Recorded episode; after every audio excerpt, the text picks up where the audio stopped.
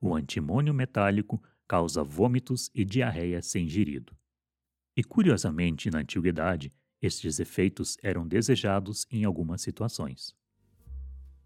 Eram comercializadas as pílulas perpétuas, pequenas pílulas feitas de antimônio que eram ingeridas, gerando um efeito laxativo, e depois recuperadas nas fezes, lavadas e guardadas para um novo uso. Outra forma de obter um efeito semelhante era com o uso de um copo feito com antimônio. Nele era deixado durante a noite um pouco de vinho, que lentamente reagia com antimônio metálico, liberando um pouco do seu efeito laxante na bebida. Esse tipo de terapia já foi abandonado há bastante tempo. O antimônio é perigosamente tóxico aos humanos.